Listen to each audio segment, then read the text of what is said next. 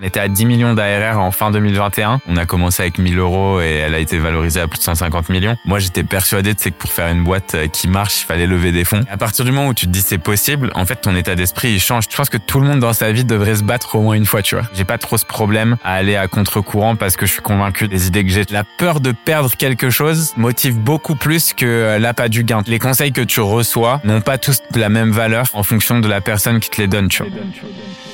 Une boîte est la somme de ses compétences et la moyenne de ses talents. Fais-la progresser et elle s'envole, laisse-la stagner et elle s'effondre. Et la meilleure façon de s'améliorer, c'est d'écouter ceux qui sont déjà passés par là. Je suis Benoît Dubos, cofondateur de Skelesia, le copilote de croissance des startups et TPME ambitieuses. Ensemble, nous allons partir à la découverte des plus belles réussites entrepreneuriales, avec un objectif, comprendre comment créer et développer une boîte de façon saine, rapide et durable. Au programme, des réussites, des échecs, des méthodes et surtout des tonnes d'apprentissages à appliquer le jour même sur ton projet. Alors prépare de quoi noter et surtout, attention à la branche.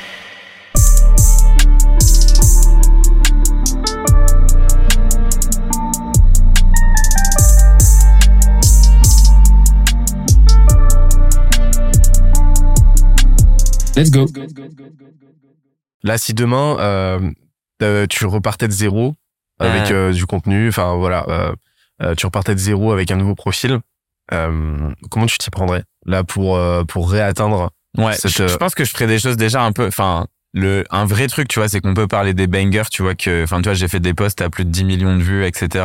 Mais dans les faits, je me, je pense que je m'étais pas, j'ai pris un positionnement qui en fait me correspondait pas forcément, tu vois, à 100% dans le sens où euh, les posts, tu vois, qui marchent le mieux, c'est des posts un peu inspirationnels, tu vois. Euh, et du coup, la qualité des conversations que tu as quand tu fais des posts inspirationnels avec les gens, elle est pas ouf. En tout cas, c'est pas ce qui m'intéresse le plus. Tu vois, pareil sur mon Insta, je pense qu'on en a parlé la dernière fois, mais genre mon Insta, tu vois, en très peu de temps, je suis passé de 10 000 abonnés à 160 000 abonnés, genre en quelques mois, parce que je faisais que du content euh, inspirationnel ou des extraits d'interviews, etc où je pouvais dire des choses un petit peu, euh, tu vois, euh, voilà, bah, toujours dans ce côté euh, développement personnel, devenir la meilleure version de toi-même, avoir confiance en toi, enlever tes limiting beliefs, etc. Et en fait, je me rends compte que les gens qui m'écrivent après, c'est des gens, tu vois, qui sont soit un peu en mode déprimé, soit un peu en mode genre, tu vois, ça, ça, ça a changé ma vie ce truc et tout, mais mais du coup, tu vois, c'est éloigné du business, qui est quand même ce que moi j'aime bien faire, tu vois. Enfin, moi, je suis passionné par le business, j'adore parler de grosses, de marketing, de sales, etc. Et donc, je pense que la première étape quand tu recrées un profil ou quand tu crées un profil ou que tu veux écrire du contenu, c'est de dire quel est le but de la création de mon contenu, tu vois? Et, il peut y avoir plein de buts différents, tu vois? Je pense que tu peux avoir un but de, euh, bah en fait, euh, j'ai envie de euh, d'avoir plus de crédibilité dans l'industrie dans laquelle je suis. J'ai envie de partager tout ce que j'ai appris. J'ai envie d'apprendre aussi, tu vois, et donc d'avoir des conversations avec des gens, partager mon point de vue et d'échanger ou j'ai envie de euh, générer du business, tu vois. Et si c'est générer du business ton objectif, ben en fait, il faut réfléchir à euh, OK, quelle est ma cible euh, Comment je peux aider ma cible Et comment est-ce que parce que tu vois, il y, a des gens, tu vois, qui des fois qui restent un peu bloqués dans ce truc du genre j'ai un outil qui fait de la prospection commerciale, donc en fait, je dois parler que de prospection commerciale, tu vois. Bah, en fait, oui, ça peut marcher, tu vois, et tu peux devenir expert. Et c'est moi, c'est ce que j'ai fait au tout départ. Hein. Mon premier profil, c'était, euh, je parlais de cold email, de prospection, et c'était que ça, tu vois. Vraiment ultra focus. Et du coup, mon audience était ultra quali. Et ça, c'est génial, en fait, de faire ça. Tu vois, t'as pas besoin d'un rythme de malade, mais juste avoir des conversations de qualité. C'est ce qui fait que euh, potentiellement, ça, ça, ça a un impact instantané sur ton business. Mais après, tu peux aussi t'étendre un peu, tu vois, et tu peux te dire, bah, OK, en fait, euh, nous, par exemple, tu vois, je sais que dans notre cible, on a euh, des grosses, on a des markets, on a des, euh, des sales, on a des gens, tu vois, qui sont des entrepreneurs. Et donc, en fait, moi, je me dis, OK, ben, en fait, dans ces gens-là, quel problème est-ce qu'ils peuvent rencontrer? Est-ce que j'ai rencontré le même type de problème et quel type de solution j'ai apporté à ce genre de problème? Et en fait, une fois que tu as ça, ben là, tu vois, tu peux avoir à chaque fois différents types de contenus. Tu vois, tu vas prendre, euh, par exemple, je sais pas, on peut prendre, on peut prendre un exemple bateau de, je parle de prospection commerciale. Ben, en fait, si je parle de prospection commerciale, je peux faire un post, c'est une liste, tu vois. Liste d'outils, liste de best practices, liste de choses à éviter. Ensuite, je peux faire un post euh, donc en gros où tu vas prendre euh, le, contre-pied de ce qui se fait, tu vois. Donc euh, si tout le monde te dit que genre je sais pas moi, la prospection, ça peut pas être automatisé parce que euh, en fait c'est pas humain. Mais en fait, toi, tu vas dire genre euh, aujourd'hui, euh, je me suis rendu compte que d'ici quatre ans, il y aurait plus de SDR, tu vois. Genre il y aurait plus de personnes qui font de la prospection. Donc là, en fait, les gens ils vont se dire ah bah tiens, j'ai capté, tu vois ce qui se passe. Et en fait, comme ça, tu vas à partir d'un même contenu, en ayant cinq, six angles différents que tu peux lister. Donc je pense que tu as le côté j'observe une nouvelle situation, tu as le côté je vais à l'encontre de ce que tous les gens disent, tu as le côté liste, tu as le côté ultra actionnable, tu as le côté inspirationnel. Et en fait, tu vois, tu peux te faire un peu des catégories comme ça et écrire sur un même sujet, cinq postes le décliner, en fait, tu vois. Et ça, tu vois, je pense que c'est la meilleure stratégie à avoir, tu vois. Donc, c'est euh, un, euh, définir exactement qui tu veux aider. Deux, définir le type de contenu qui aide ce genre de personnes. Trois, euh, établir, tu vois, un process et un système qui te permet d'automatiser au maximum la création de contenu, tu vois. On va reparler de, de ton système et de la, la partie rédaction, mais euh, c'est vraiment parce que ça rejoint euh, les, les, différentes typologies de postes là que tu m'as énoncé. Ça rejoint euh, les ce que j'ai théorisé comme étant les quatre grands types de likes. Les quatre raisons, en fait, c'est toujours quatre raisons pour lesquelles les gens vont engager, liker, commenter ton contenu. C'est remerciement. On te remercie parce qu'on t'envoie de la valeur pour te soutenir parce que tu partages tu partages une euh, tu partages une, histoire qui t'est arrivée, tu partages euh, une épreuve que tu as traversée, etc. Par connivence, pour euh, pour bah, pour manifester leur accord avec une cause que tu défends, tu prends une position énervée, etc. Et et le dernier, c'est mindfuck. Justement, les posts contrariennes, tu leur retournes le cerveau en fait, tu prends le contre-pied d'une doxa et et en fait, si tu regardes tous les posts tombent dans un de ces quatre et euh, l'idée, c'est de à chaque fois de positionner sur un de ces euh, un de ces euh, engagements et une de ces typologies d'engagement. Et ce qui se passe la plupart du temps euh, chez les créateurs qui galèrent, c'est que ils sont ni dans ils sont dans aucune catégorie réellement et ils sont dans un entre deux en général un petit peu chelou. Ils savent pas. Alors quand tu dis ok là, je cherche de la connivence, eh ben tu peux y aller à fond. tu peux visualiser l'audience, qui est dans un stade et qui va crier ouais il a raison. Et euh, ce travail de visualisation va te permettre de d'autant plus appuyer ta plume. Et d'ailleurs sur la partie euh, euh rédaction euh, comment est-ce que tu procèdes? Parce qu'on voit enfin j'ai pu voir que tes posts étaient quand même bien affûtés. C'est le fruit bah, de tout ce travail rédactionnel que tu as fait par le passé etc forcément mais ce serait quoi les bonnes pratiques là théoriquement que que tu aurais envie de nous partager? Est-ce que ta checklist en fait systématique? Ouais, checklist. Je J'avoue que je pense que maintenant, tu vois, je le fais, euh, je le fais de façon assez naturelle, donc j'ai un peu moins, tu vois, le côté où j'ai besoin d'une checklist, etc. Même si je pense qu'avoir un système, c'est ce qui te permet euh, globalement de le faire sur la durée. Et là, j'essaye d'être beaucoup plus systémique dans mes approches parce que je pense qu'en fait, tu gagnes énormément de temps. Le, la première step déjà, c'est euh, t'as pas besoin de réinventer la roue, donc euh, base-toi, tu vois, sur des frameworks qui existent, genre AIDA, tu vois, c'est un peu le la base, tu vois, mais genre attention, intérêt, désir et action pour un poste, pour le structurer c'est basique, mais ça fonctionne, tu vois. Donc, euh, première ligne, comment est-ce que je fais pour attirer l'attention? Il y a quand même ce truc de te dire que euh, qu'est-ce qui fait, et tu peux même te poser tes questions, euh, genre, qu'est-ce qui fait que je m'arrête sur un post LinkedIn, tu vois? Et souvent, la première phrase, il faut qu'elle t'accroche, tu vois. Donc, en fait, si ta première phrase, déjà, elle est nulle, ça marchera pas. Donc, travaille ton intro, je pense que ça, c'est le, le, premier conseil. Ensuite, c'est faire en sorte que ce que tu dis, ça apporte vraiment de la valeur. Enfin, tu vois, ça, ça fasse changer un peu les gens sur sur ce qu'ils pouvaient penser en avance ou euh, ce qui se dit. Enfin, tu peux prendre les gens un peu à contre-pied en fait. Et, et c'est ce qui va faire que tu as capté l'intérêt et ensuite après il faut délivrer, tu vois. Donc euh, si par exemple je te dis euh, ces tools vont changer la, votre vie, tu vois, et votre productivité euh, en cinq minutes par semaine, bah en fait si derrière c'est des tools qui que tu utilises et, déjà et en fait c'est des tools en fait ça te prend pas cinq minutes mais ça te prend genre une heure ou deux, bah non, tu vois ton ton poste il délivre pas et les gens ils vont pas engager, tu vois. Par contre, si c'est un truc, tu vois, où vraiment les gens ils disent ah putain j'ai découvert ci ça ça et ça a totalement changé, tu vois mon mon angle d'approche, tu vois sur euh, sur un domaine de de spécifique, enfin un domaine euh, spécifique, ben forcément là ton engagement il va être plus élevé. Et euh, et ensuite, je pense qu'une règle globale, c'est de se dire est-ce que chaque ligne me donne envie de dire la suivante? Donc en fait, moi, ce que j'aime bien faire, c'est je lis mon poste dans les deux sens, tu vois, où je prends des, des phrases random parfois, tu vois, genre je vais commencer à lire le poste au milieu et je vais me dire ok est-ce que cette phrase me donne envie de regarder ce qui se passe après tu vois? Et ça c'est pas mal tu vois c'est un bon exercice parce que ça te permet d'être beaucoup plus sharp et je pense que sur les réseaux sociaux les gens ils ont pas le temps le bite-size content, tu vois, c'est euh, la la thèse. ouais. Après, après, tu peux faire des posts longs, tu vois. Et je pense que tu vois les l'avantage du carrousel, c'est un peu le carrousel, c'est un peu ce qui a permis de de bypasser les longs posts LinkedIn, tu vois. Et c'est pour ça que ça marche aussi bien et qu'il le pousse à fond en ce moment. Parce que ton carrousel, en fait, c'est euh, plein de bite-size content, les uns à la suite des autres, tu vois. Et donc, t'as ce côté genre tac, tac, tac, tac, un peu comme euh, quand t'es sur Insta ou TikTok et que t'as des reels dans tous les sens, tu vois. J'interromps l'échange 30 petites secondes pour te dire de ne pas oublier de nous ajouter une petite note des familles sur Apple Podcast ou sur la plateforme de ton choix. Tu connais la chanson, ça nous aide très fort à faire connaître euh, le podcast au plus de monde possible. Allez, on reprend.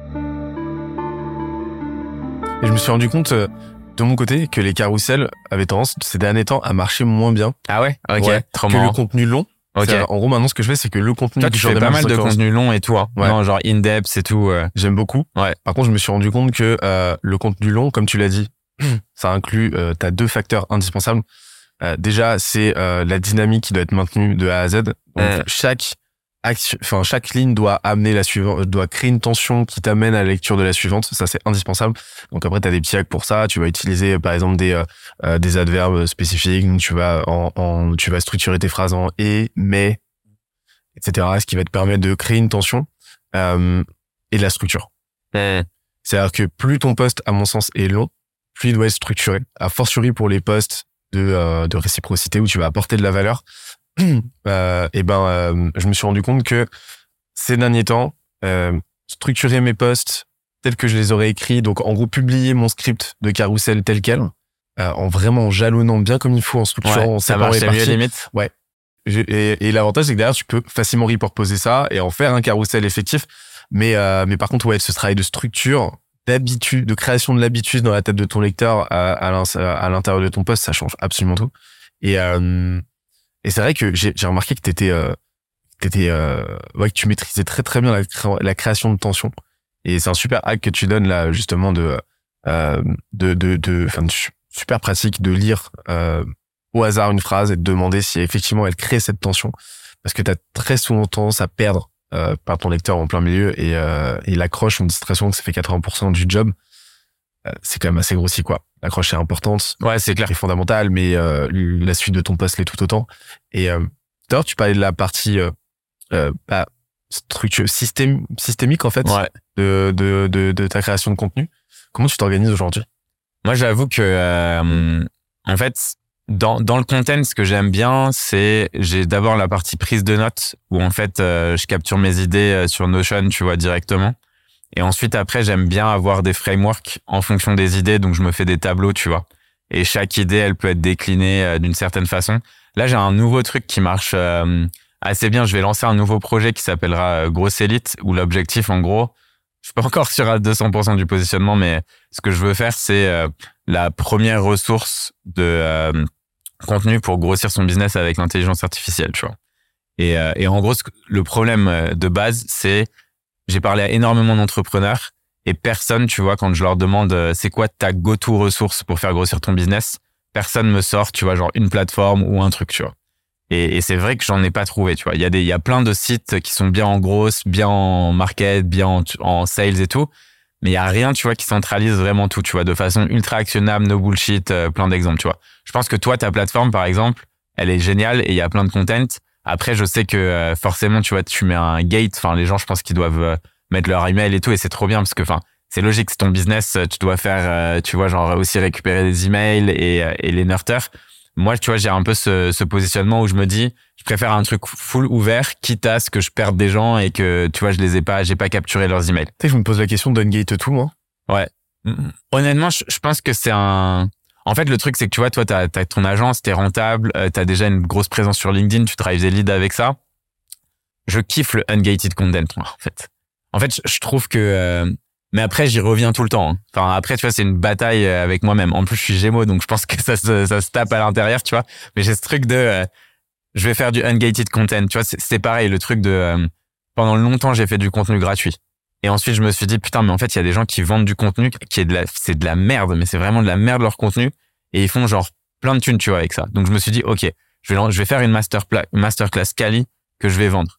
Je fais un webinar en une heure, je fais 100 000 euros, tu vois.